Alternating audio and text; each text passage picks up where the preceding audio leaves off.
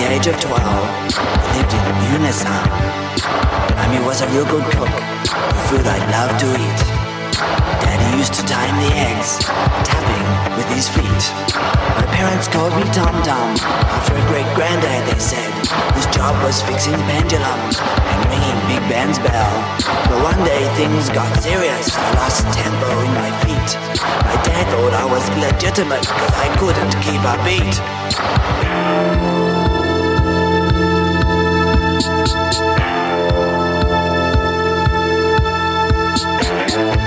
Just kept getting worse on a much larger scale. A bad note mother read to me that arrived in the mail. He's a symbol of irregularity, the headmaster had written. My only alternative's expulsion. He cannot be forgiven. Father was furious. He said, It's you I'm going to fix. And chased me halfway down the street and hit my skin with sticks. My mother yelled, Tom Tom.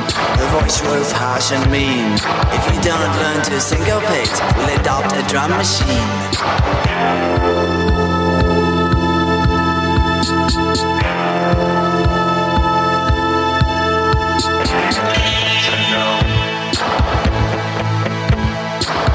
Metronome. They call me Tom Tom.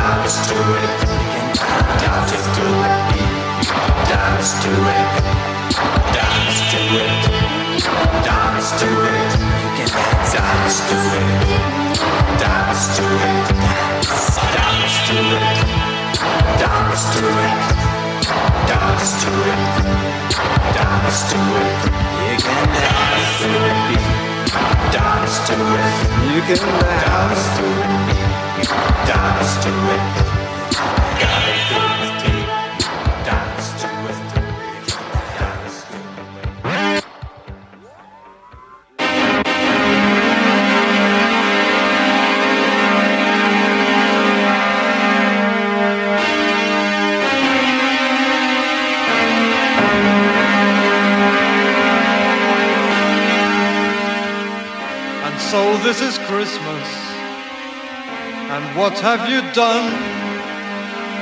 Another year over, and a new one just begun. And so this is Christmas. I hope you have fun.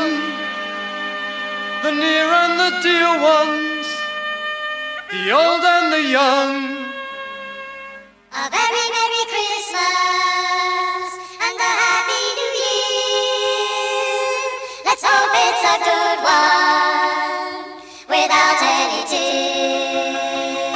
And so this is Christmas.